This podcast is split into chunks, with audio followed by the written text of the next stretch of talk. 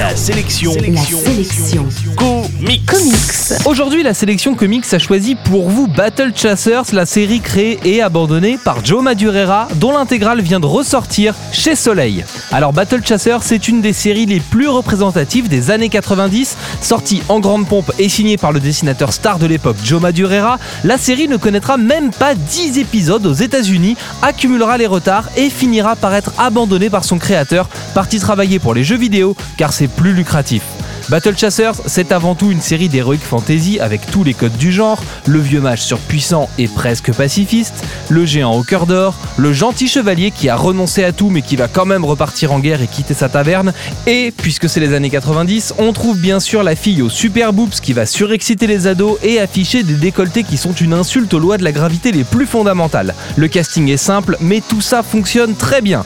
Battle Chasers est un pur produit des années 90 dans le sens où, à l'époque, les dessinateurs sont les superstars. Ce sont les planches qui font vendre, pas les histoires. C'est l'époque du tout graphique et des premières colorisations sur Photoshop. C'est la mode des dessins super colorés, des pleines pages, il faut que ça pète dans tous les sens, qu'on en prenne plein la tronche, quitte à ce que l'histoire passe au second plan.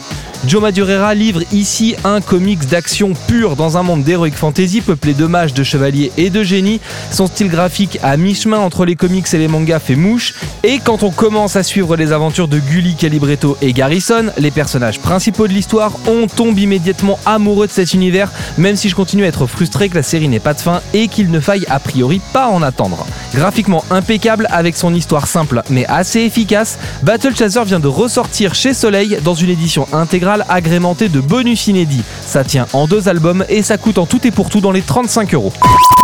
Retrouvez toute l'actu de la BD américaine sur comicsblog.fr, comicsblog.fr, la référence de l'actualité comics.